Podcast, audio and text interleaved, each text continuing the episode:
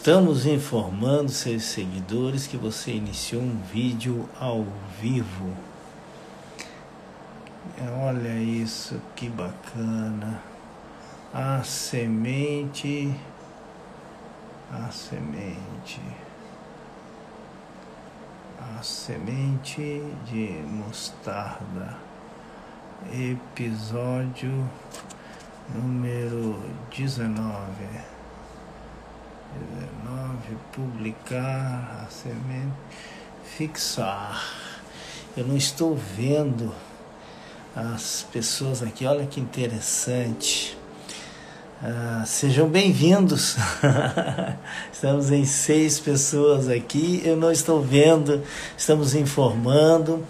Eu estou desde as seis e meia tentando entrar e parece que o Instagram está com problemas aí, né? Se, se foi o que, que eu percebi, recebi alguns feedbacks aqui no, no grupo, em especial no, na nossa roda de conversa, a semente de mostarda, lá no Instagram, que a gente dá continuidade às nossas falas aqui. Ah, e, e, claro, nesses, nessas, nessas situações, essa nossa conversa ao pé do Instagram, nossa roda de conversa no fim do dia, fica um pouco ah, comprometida. Como eu não estou vendo aqui se as pessoas estão entrando, eh, não estou conseguindo avaliar aqui, porque mostra que nós estamos com algumas pessoas, mas mostra também, eh, não mostra aqui embaixo os comentários. Mas por uma questão de tradição, nós vamos gravar para ficarmos com ele lá no nosso IGTV, ah, para manter a tradição da conversa, a roda, ao final da tarde.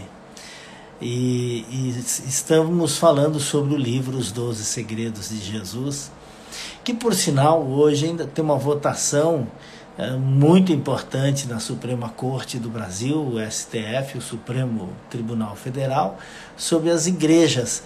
Se as igrejas devem ficar abertas agora na pandemia ou não devem ficar abertas.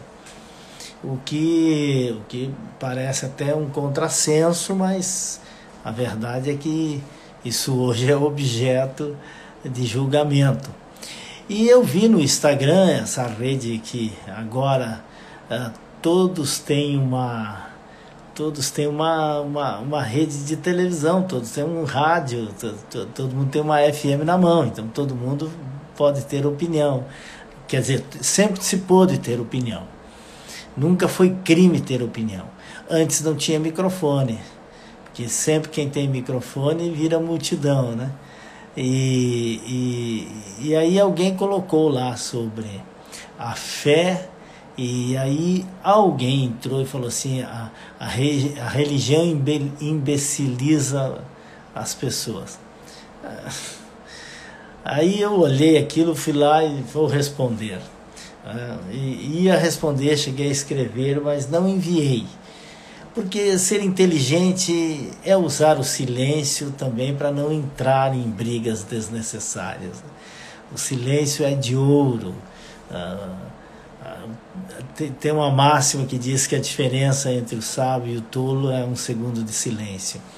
Porque uh, nós sabemos o quanto, às vezes, não dizer é dizer.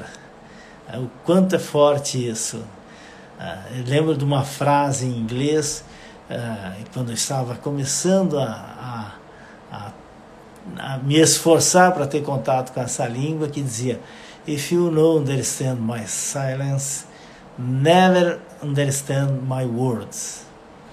Se você não entende o meu silêncio, nunca vai entender as minhas palavras.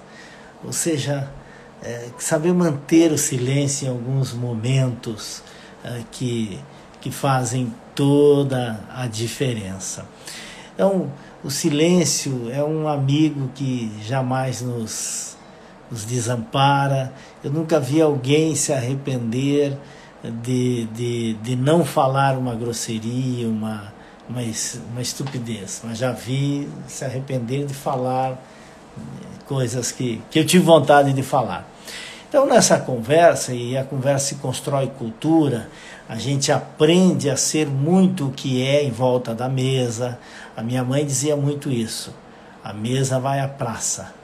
Aquilo que nós somos na mesa, nós somos na praça. Aquilo que nós somos dentro de casa, a gente acaba sendo fora de casa. Claro que não 100%, né? porque famílias têm o que se chama de microacordos, os microacordos familiares.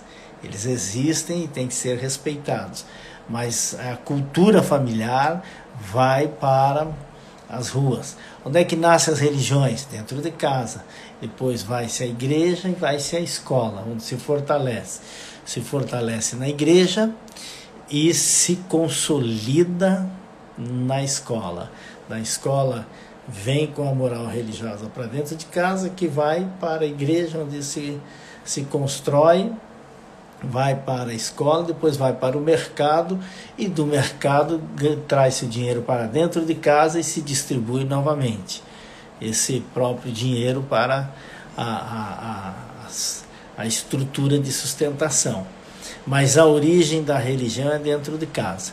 Então eu acabei não dizendo nada uh, para essa pessoa que é um vaidoso, um arrogante, uh, que, que acaba acabou ofendendo bilhões de pessoas que acreditam na igreja. Porque a igreja, que é essa eclésia, essa mente maestra, esse grupo que congrega pessoas em torno de um objetivo, ele é uma escola para a alma. Ali se passa o grande sistema da, da, da, da moral, de, de, da, da, da razão, uh, da, dos bons costumes, da convivência, da solidariedade, da esperança num mundo melhor. Então Jesus Cristo sabia disso. Para poder fazer alcançar o futuro, ele precisava estruturar de tal maneira para que isso chegasse no futuro com, com sabedoria. Por isso que para muitas pessoas ele falou de uma maneira para outros de outra maneira. Ele tinha que guardar ah, esse, essa, essa, esses ensinamentos para que pudesse avançar. E nós ontem falamos do primeiro segredo, que é o nome de Deus e a importância de entender o que significa o nome de Deus, a causa que vem a ser. O segundo segredo é os gestos, as roupas e os sinais. Então, as palavras, os toques e os sinais. Ele fala muito disso, como é que quando ele fala na última ceia, dessa tal rua, você vai ver uma pessoa caçando tal chinelo, com a camisa aberta, com do lado esquerdo do peito, está tudo lá na Bíblia Sagrada. Por quê? Por que, que as escolas de filosofia, dois mil anos depois, ainda continuam utilizando essa mesma metodologia em seus rituais iniciáticos? Porque a simbologia é muito forte.